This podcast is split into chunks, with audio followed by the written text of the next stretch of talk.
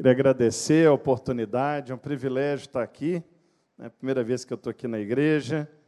E, e eu não acredito em coincidências, eu acredito na providência de Deus. Quando o pastor Guilherme me ligou perguntando se eu poderia participar desse congresso, eu falei com ele que eu estaria em Volta Redonda na segunda-feira e que, por uma questão de, de erro lá, compraram a passagem para o Rio no domingo. Então, eu estava domingo aqui à disposição. Né?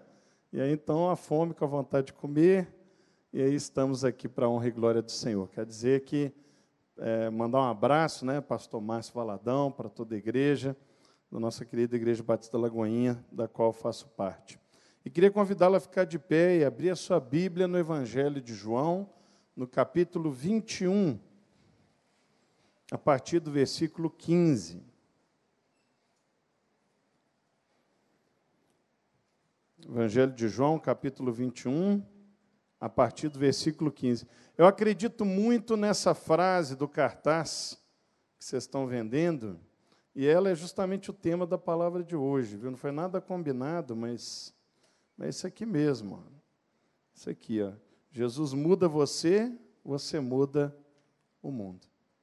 Nós vamos pegar um exemplo de uma pessoa que Jesus mudou e ela mudou o mundo.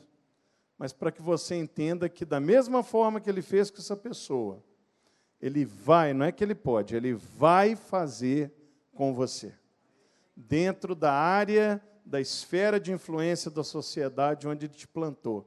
Ele vai te mudar para você mudar não só pessoas, mas influenciar todo um modo de pensar na sociedade. Amém? Então diz assim o texto: Depois de terem comido, perguntou Jesus a Simão Pedro: Simão, filho de João, amas-me mais do que estes outros? Ele respondeu: Sim, Senhor, tu sabes que te amo. Ele lhe disse: Apacenta os meus cordeiros. Tornou a perguntar-lhe pela segunda vez: Simão, filho de João, Tu me amas? E ele lhe respondeu: Sim, Senhor, tu sabes que te amo. Disse-lhe Jesus: Pastorei as minhas ovelhas. Pela terceira vez, Jesus lhe perguntou: Simão, filho de João, tu me amas? Pedro entristeceu-se por ele lhe ter dito pela terceira vez: Tu me amas? E respondeu-lhe: Senhor, tu sabes todas as coisas, tu sabes que eu te amo. Jesus lhe disse: Apacenta as minhas ovelhas. Pai, essa é a tua palavra. Assim como o Senhor questionou interrogou a Pedro, todos os dias o Senhor pergunta a mesma coisa para cada um de nós. Que possamos ter a resposta certa à tua pergunta essa noite. Fala conosco, Pai, em nome de Jesus. Amém. Pode sentar. Queridos, Pedro é um exemplo clássico na Bíblia do que Jesus é capaz de fazer com uma pessoa. De como Jesus é capaz de pegar alguém e, através da sua intervenção, mudar a história dessa pessoa e, consequentemente, mudar a história da humanidade.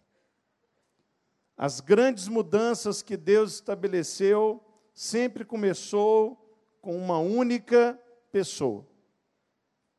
Foi assim com Abraão, foi assim antes com Noé, foi assim com Moisés, foi assim com Davi, foi assim com Daniel. Eram grandes mudanças, mas ele começava com uma pessoa. E quando Jesus veio e se encarnou e andou entre nós, ele selecionou algumas pessoas para andar com ele. Jesus veio para mudar a história da humanidade, ele simplesmente a dividiu em antes dele e depois dele. Mas para que isso acontecesse, ele escolheu um pequeno grupo de homens, doze discípulos. E dentro desse grupo, uma figura se destaca muito dentro dos evangelhos sinóticos a figura de Pedro, que em alguns momentos você tem até a impressão de ser o porta-voz dos demais discípulos. Tem discípulo na Bíblia que só é citado na lista. Você não ouve mais nenhuma história a respeito dele. Mas Pedro, parece que não aguentava dois, três capítulos, ele aparecia de novo. Ele tinha um, um protagonismo, uma visibilidade. Talvez por causa de seu temperamento, ou talvez pela escolha dos que escreveram, certamente por uma direção de Deus, ele é uma figura de muita exposição dentro desse universo da caminhada do ministério de Jesus. Ele aparece várias vezes de forma especial. E o que nós podemos ver, não só na figura de Pedro, mas na, na lista dos doze discípulos, é que Deus ele não foi no sinédrio escolher os seus discípulos. Ele não foi na universidade, ele não foi no palácio, ele não foi no governo, ele não foi nos lugares da alta sociedade judaica daquele tempo. Ele foi na beira do mar pegar pescadores.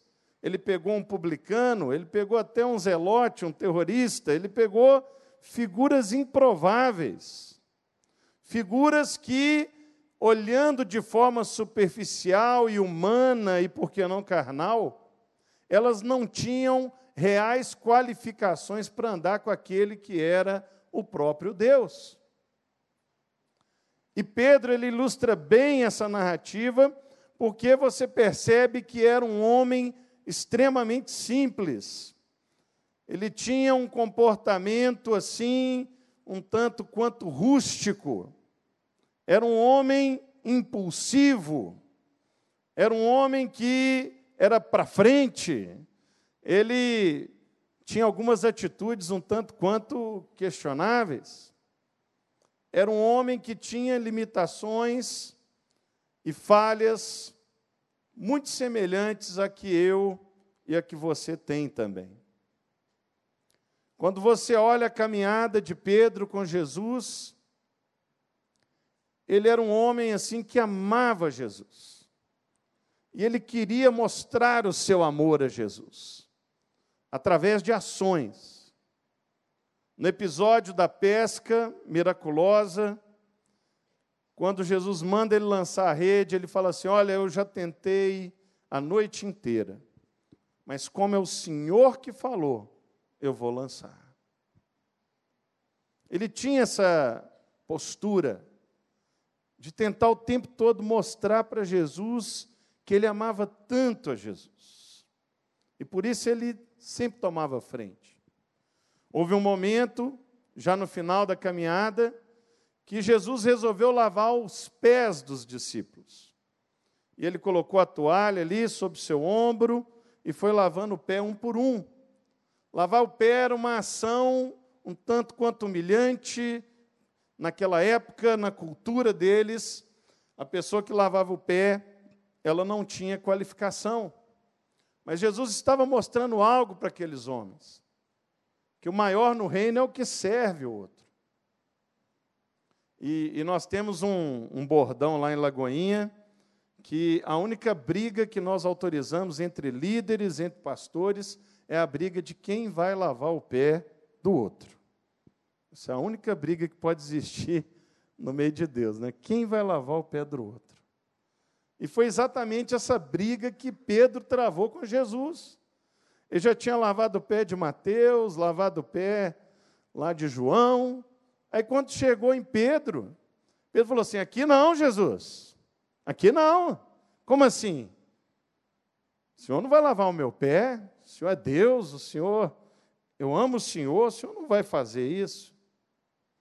E aí Jesus vira para ele e fala assim: Olha, Pedro, se eu não lavar o seu pé, eu não tenho parte com você.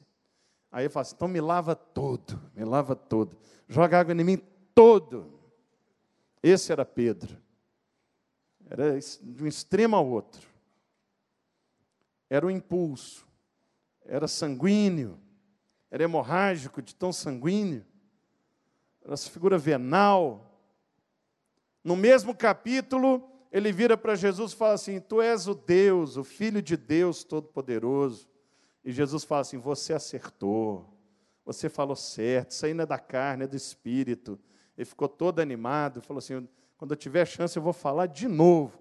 E aí Jesus falou um pouquinho depois que ia morrer, que ia ser, ia ser tirado do meio deles. Aí Pedro falou assim: agora é minha chance de brilhar de novo. Eu falei assim: não, Jesus, eu não vou deixar. Ninguém vai encostar a mão no Senhor. Eu não vou deixar.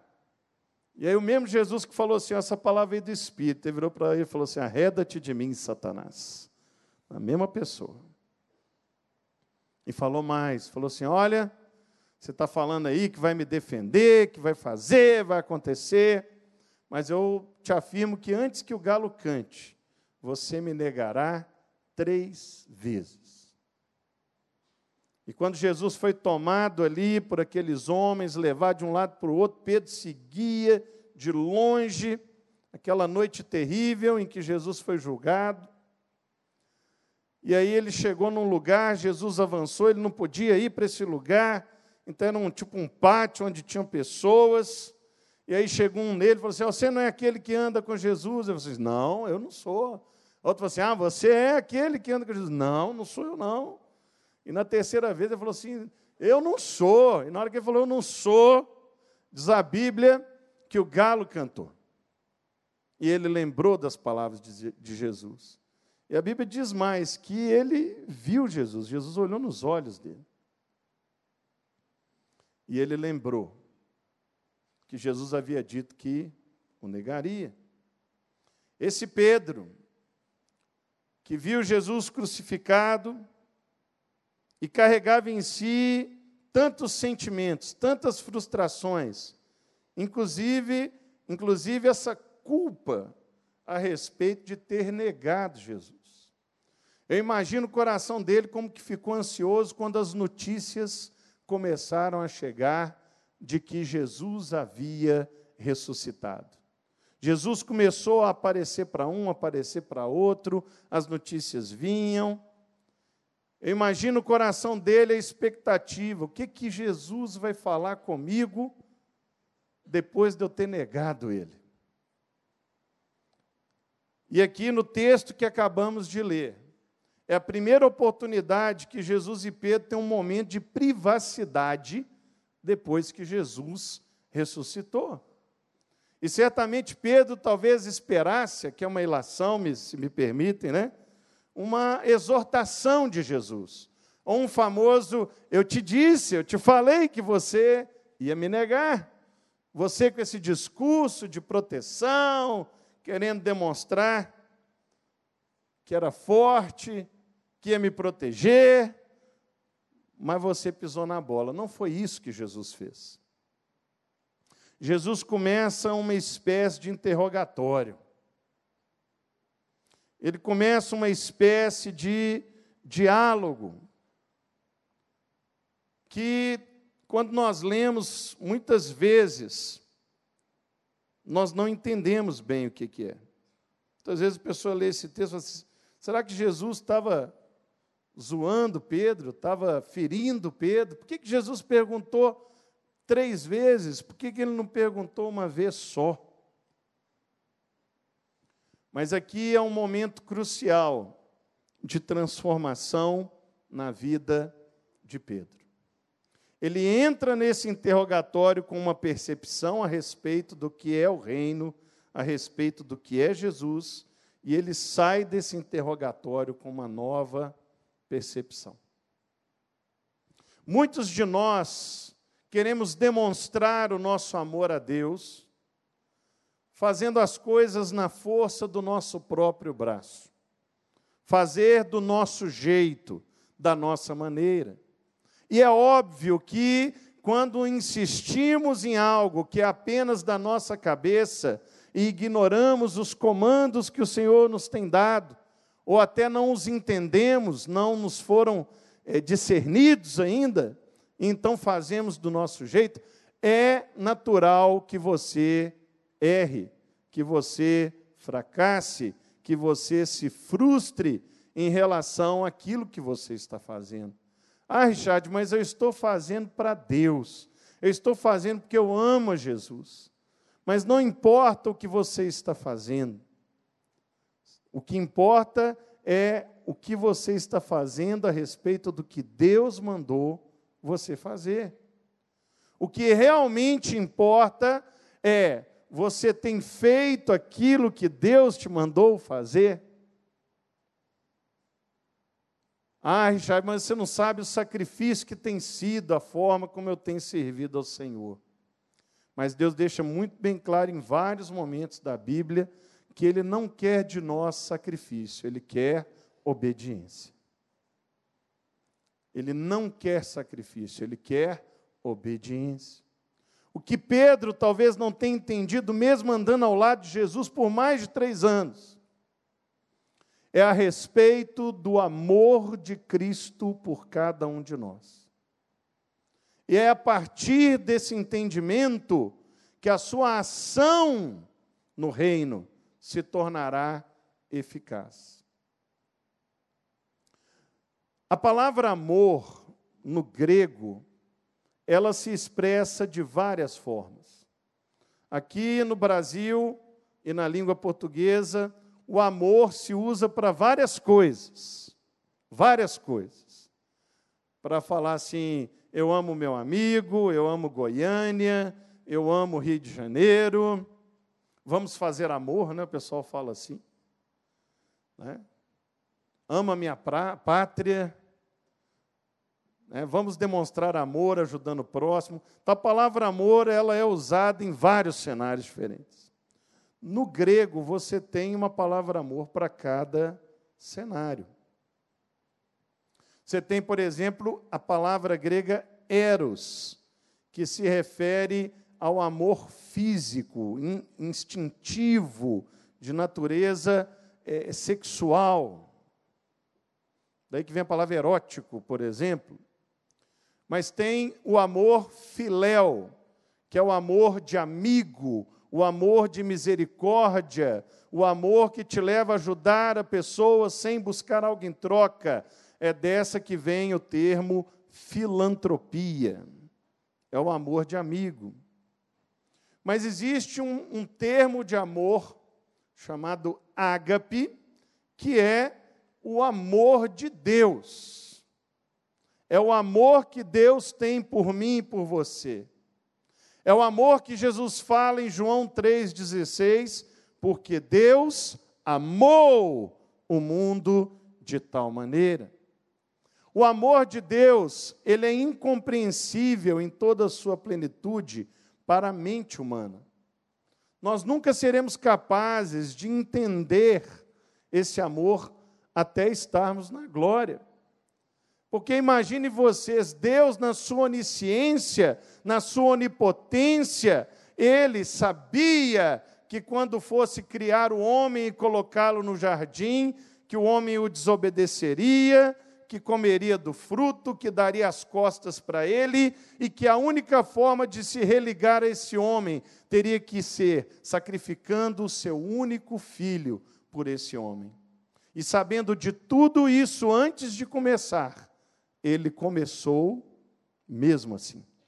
Por quê? Porque ele te ama. Porque ele me ama. Quando ele sonhou a nossa criação, ele amou. E a Bíblia fala, quando Jesus está com a mulher samaritana, que Deus está aí, à procura de verdadeiros adoradores. A adoração do nosso Deus não é estabelecida em lugares, nós somos templos do Espírito Santo. Quando ela pergunta para Jesus: Jesus, onde eu devo adorar o Senhor? Qual é o lugar de adoração? Ele responde assim: Deus não está procurando lugar, Ele está procurando adoradores, adoradores de verdade. O amor ágape é esse amor incondicional. Ele escolheu nos amar.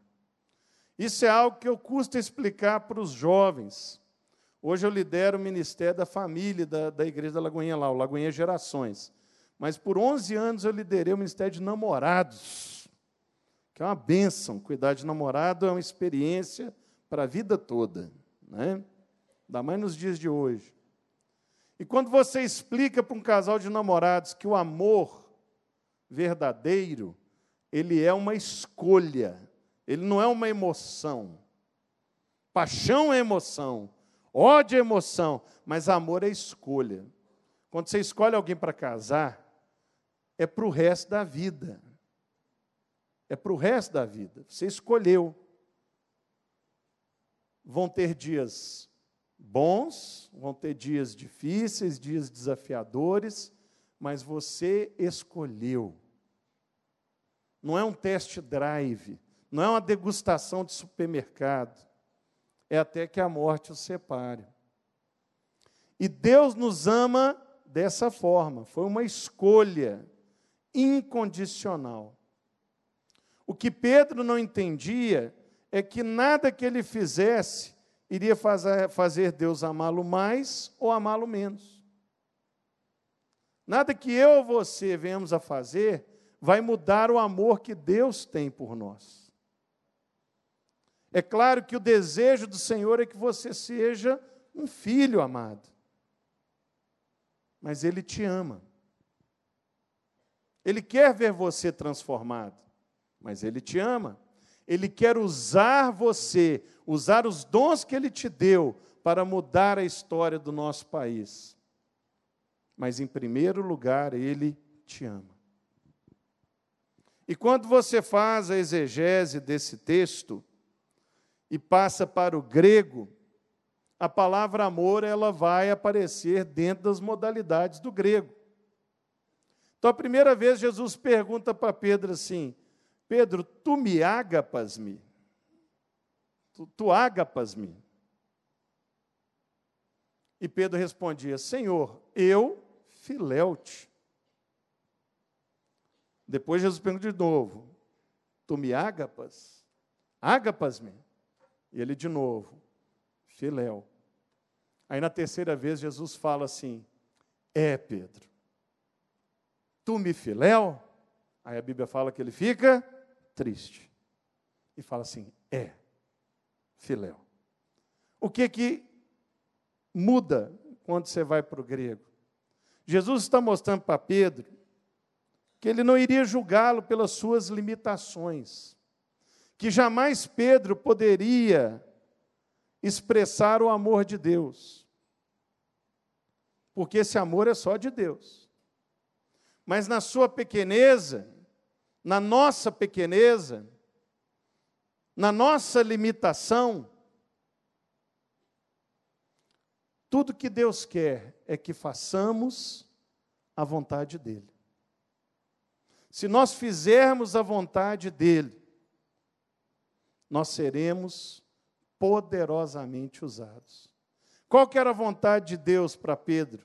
Apacenta as minhas ovelhas. Apacenta as minhas ovelhas. Apacenta as minhas ovelhas. Talvez você frequenta a igreja. Qual que é seu ministério, irmão? Eu sou um frequentador de igreja. Eu sou um esquentador de banco. Mas não existe na igreja de Deus esse ministério. Não existe na igreja do Senhor essa função. Deus nos constituiu com uma combinação peculiar de dons e habilidades que nenhuma outra pessoa no universo possui. Os dons que Ele me deu, a combinação deles, exigem de mim uma missão no reino que só eu posso cumprir. E a mesma coisa acontece com cada um de vocês. Eu gosto muito de usar a figura do quebra-cabeças. Imagina um tabuleiro de quebra-cabeças. Minha irmã gosta muito de quebra-cabeças. Eu dei para ela, alguns anos atrás, um com 5 mil peças, que era o mapa mundi. E ela mora num sítio com minha mãe, Lá tem uma mesa de granito grande. E eu passei alguns dias lá na virada daquele ano. E cada dia eu via aquele quebra-cabeças crescendo, o painel se formando. E aí, na véspera da virada do ano, uma surpresa desagradável: faltava uma peça na caixa. Ali onde era Nova Zelândia tinha um buraquinho e não tinha peça. Nós começamos a pensar assim que foi uma falha da fábrica, né? nós íamos ligar para lá para reclamar, para pedir a peça.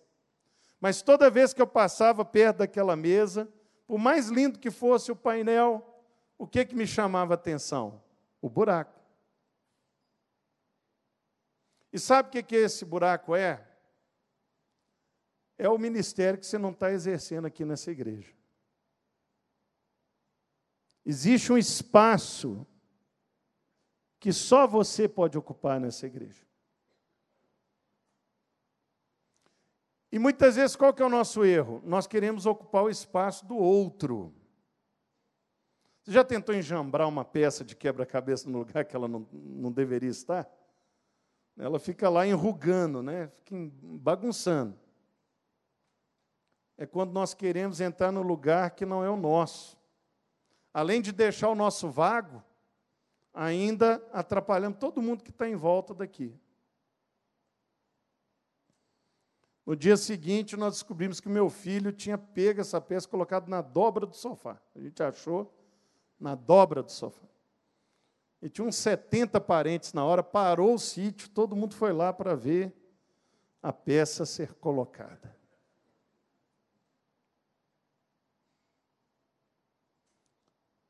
Você precisa entender o seu lugar no reino. Pedro ficava ali agitado, querendo mostrar para Jesus tantas coisas. Mas quando ele entendeu o papel dele, quando ele entendeu que não seria a sua capacidade, a sua impetuosidade, mas sim a sua disponibilidade. Ah, Richard, eu não sou capaz. Você não sabe como é a minha vida. Eu não sou capaz.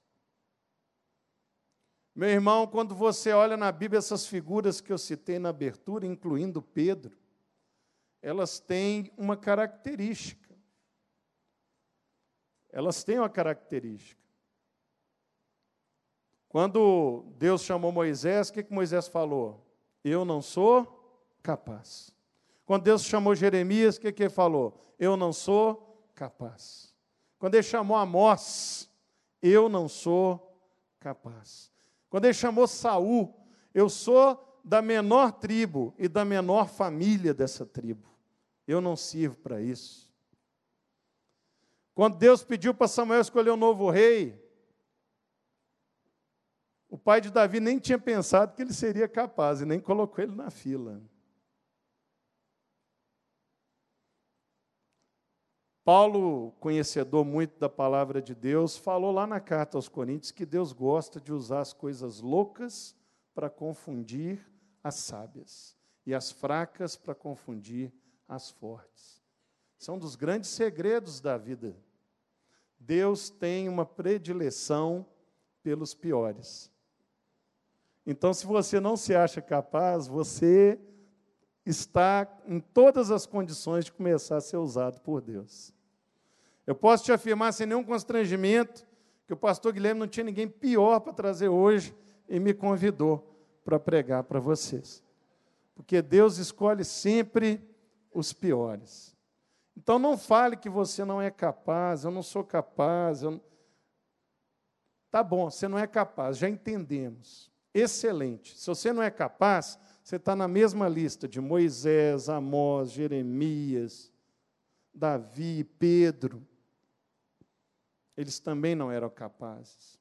O que define o poder de Deus nas nossas vidas não é o nosso currículo, não é a nossa influência, não é a nossa força, não é a nossa capacidade. O que define é a nossa dependência total dEle e total disponibilidade. Se você admitir que você precisa dele, que você depende dele, você vai ser usado. Se você entender que o amor dele não muda em função do amor que você tem para oferecer. Você relaxar um pouco e parar de ficar buscando posições, títulos, aplausos, reconhecimentos. A graça de Deus nos basta. O amor dele é suficiente. Olha que amor lindo ele expressou para Pedro. Se você me ama, Pedro, pare de tentar fazer as coisas do seu jeito e faça aquilo que eu estou pedindo para você fazer. Quando nós decidimos fazer algo na direção de Deus, nós não mudamos não é só a nossa vida, porque isso Jesus já está fazendo, mas nós mudamos a história. Quero dar um testemunho aqui para encerrar. Eu gosto muito de história em quadrinho. Aprendi a ler lendo história em quadrinho. Três anos de idade, lia lá Turma da Mônica, Disney, e cresci com isso. Né? Quem quiser me julgue aí, os haters, né? Eu gosto de história em quadrinho. Sempre gostei. Mas à medida que você vai crescendo, a sua leitura muda. E chegou um momento que eu percebi que o que eu estava lendo não estava bom. Mas também não encontrava nada melhor para ler. Parei de ler.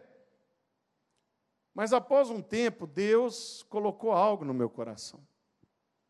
Assim, por que, que você não faz uma história em quadrinho para o adolescente ler, para o jovem ler, que tem tudo que uma história em quadrinho precisa ter, mas que ela, de forma subliminar, no subtexto, pregue os princípios da palavra de Deus.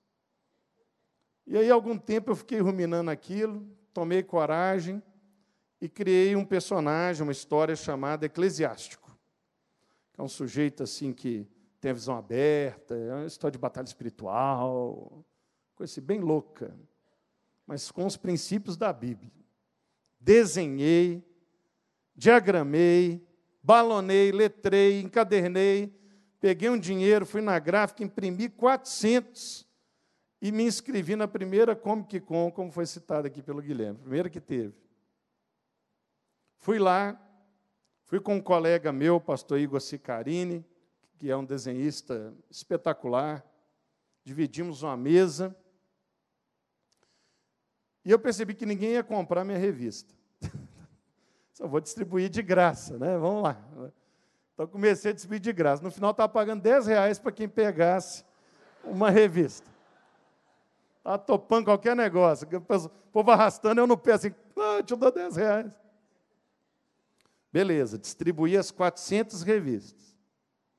Passou duas semanas, tem um site no Brasil, que é um site, é o site mais importante na área de história em quadrinho. Esse site publicou várias coisas da Comic Con. Aí eu abri a página principal, vi a capa da minha revista, no cantinho. Assim, uau, é revista, saiu no site. Cliquei. Aí qual era o título da matéria? As 10 piores histórias em quadrinho da Comic Con Experience. Eu estava lá no top 10 do pior. Eu confesso, meu irmão, que na hora que eu olhei a tela, eu fiquei um pouco chocado. Poxa vida, tanto esforço, né?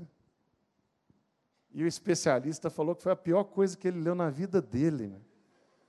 Que preferia ser cego do que ler minha revista. Eu fiquei chocado. Só que aí eu olhei aquela palavra piores. E isso que eu estou pregando para vocês, eu acredito nisso. Isso já fazia parte da minha vida naquela época eu orei e falei assim: Senhor, obrigado por ser um dos piores. Aí eu repeti o que eu falei, que eu estou na lista de Davi, estou na lista de Moisés. E fui tocar minha vida. Passou uma semana, um editor de São Paulo me ligou. Ó, oh, nós temos uma editora pequena, mas que publica material cristão, mas é material licenciado dos Estados Unidos, nós estamos querendo começar, material nacional. E, e eu fui um dos que ganhou 10 reais quando pegou sua revista lá. E eu dei uma olhada, eu estou vendo muito potencial nesse material, vamos conversar? Eu falei, vamos conversar. E aí, dessa conversa, cadê o eclesiástico? Só para mostrar. Dessa conversa, chamei um desenhista, melhor que eu, obviamente, né? o Igor, e saiu o eclesiástico, mangá, a versão, mas esse é o número 2. Número 1 um, acho que esgotou, não sei se existe mais. E esse eclesiástico, 1 um e 2, para minha surpresa, foi indicado, estava falando com a turma ali no curso, para dois prêmios. Um chamado Areté, não sei se vocês já ouviram falar, eu descobri só quando eu fui indicado, não sabia que existia. Que é um prêmio de literatura cristã. Então, as editoras cristãs do Brasil promovem esse prêmio. E lá tinha um monte de livro e a revista em quadrinho concorrendo junto. E ganhou em 2017 como melhor literatura jovem cristã do Brasil. Fiquei feliz, né? Glória a Deus. E ele foi indicado para o HQ Mix, que é tipo o Oscar das histórias em quadrinhos da América Latina, categoria minissérie. Então tinha três mangás japoneses, daquele jeito, né? Mangá japonês só demônio, né? Tinha uma minissérie da Marvel e o único brasileiro concorrendo era um material cristão. Obviamente perdemos, mas fomos indicados. Amém? Isso deu uma visibilidade que permitiu que, no ano seguinte, essa editora pequena de Osasco fizesse um, algo que nenhuma editora cristã grande ousou fazer. Uma parceria com o Maurício de Souza. Né? E aí surgiu o devocional da turma da Mônica. Gente, eu não escrevo só história em quadrinho, não. O Guilherme vai mostrar meus livros. Senão o pessoal não vai levar a sério, não, viu, Guilherme? Vocês caras só escrevem história em quadrinho. Então eu sei que tem muita gente que torce o nariz, tem dificuldade com isso. Mas, meus irmãos, isso aqui é um marco na história da igreja. Eles só publicavam material espírita e católico. A primeira vez que publicaram material evangélico. E eles estão assim, toda a glória a Deus, toda a glória a Deus. E eu faço essas coisas para te encorajar, não é para aparecer, não, é para mostrar que você pode fazer. Assim, se um nada desse que está pregando aí consegue, eu consigo também. É nesse sentido, viu, irmão? Maurício de Souza deu uma entrevista recentemente sobre esse material. Ele falou assim: Eu acompanhei o processo todo. Mas depois eu resolvi ler quando estava pronto, como se fosse um leitor. E foi tão interessante que eu li uma história, depois passou três dias, eu li a mesma história e ela me falou algo diferente. É a primeira vez que ele leu a Bíblia na vida. que a Bíblia que tem esse poder, né? De contar histórias diferentes com o mesmo texto.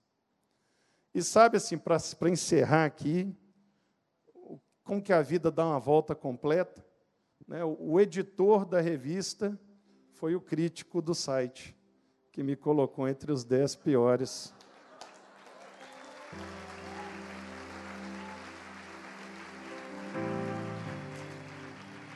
Glória a Deus. Vamos ficar de pé. Feche seus olhos, curve a sua cabeça. Deus te pergunta essa noite: Tu me amas? Tu me amas? Tu me amas? Qual vai ser a sua resposta? Vai ser a força do seu braço? Vai ser uma lista de desculpas? Ou você vai entender de uma vez por todas que Ele te amou tanto, que Ele abriu mão do filho dele para que você estivesse aqui hoje?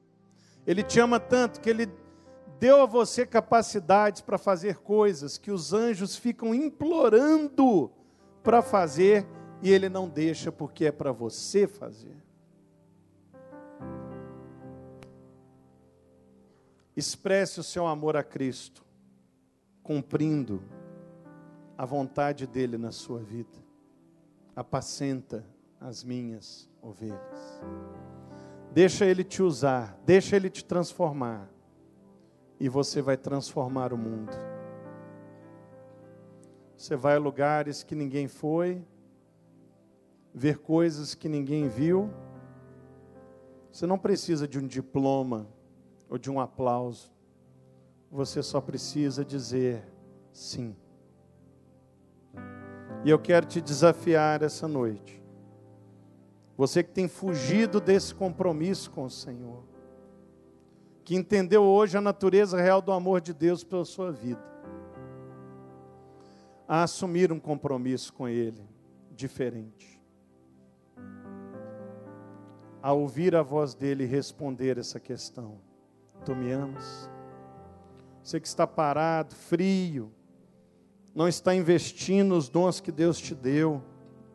Deus vai mudar a história desse país, mas vai ser através de você.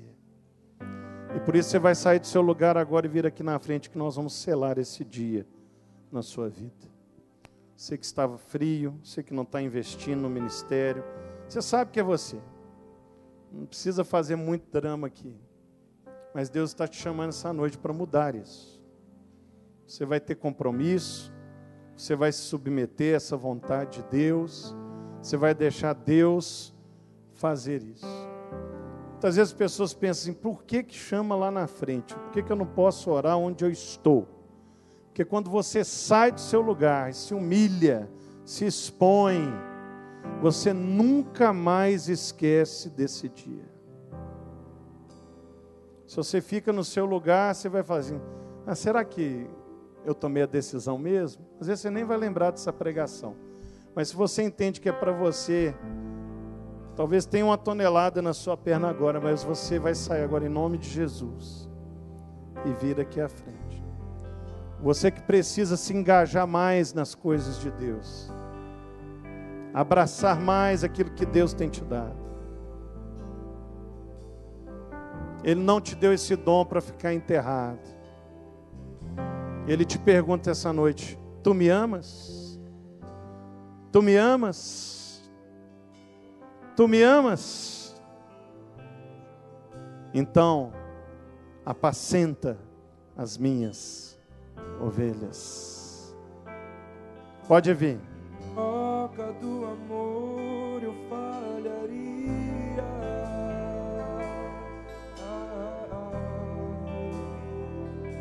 pois o amor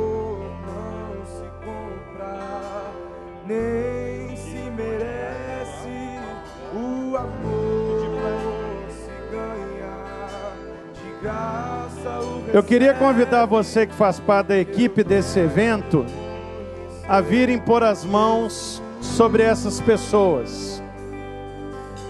Você que está envolvido nesse congresso, jovens e adolescentes, os pastores desta igreja, os líderes, vamos impor as mãos na vida deles e liberar essa palavra.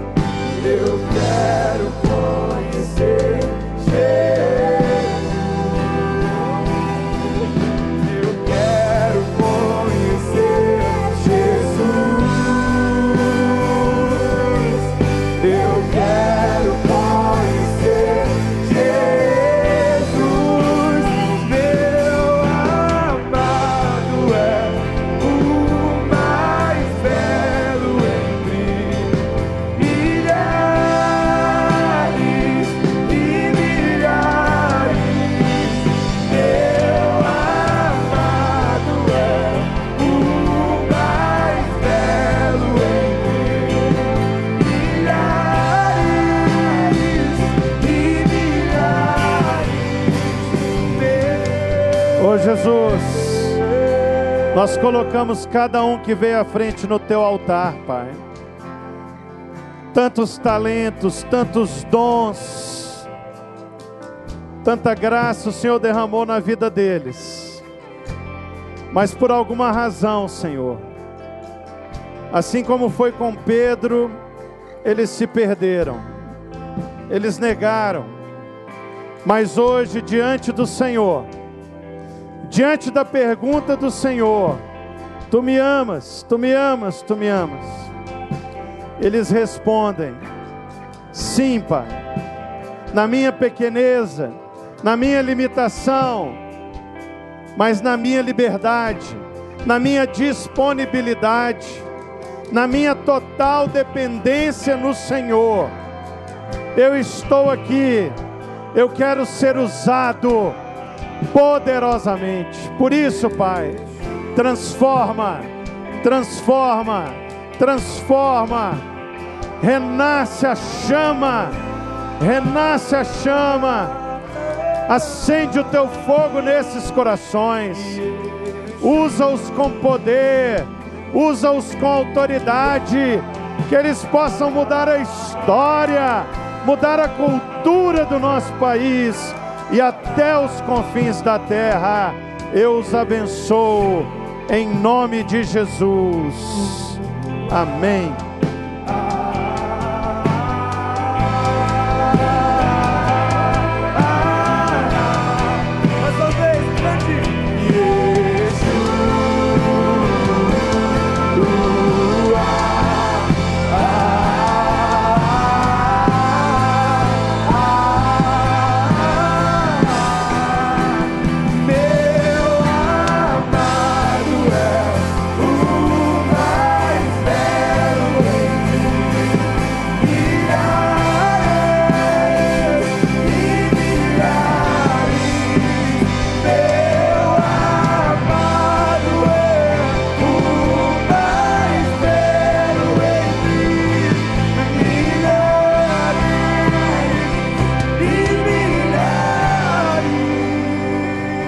Glória a Deus, glória ao nome de Jesus. Que pode glorificar a Deus. Palavra abençoada, aleluia.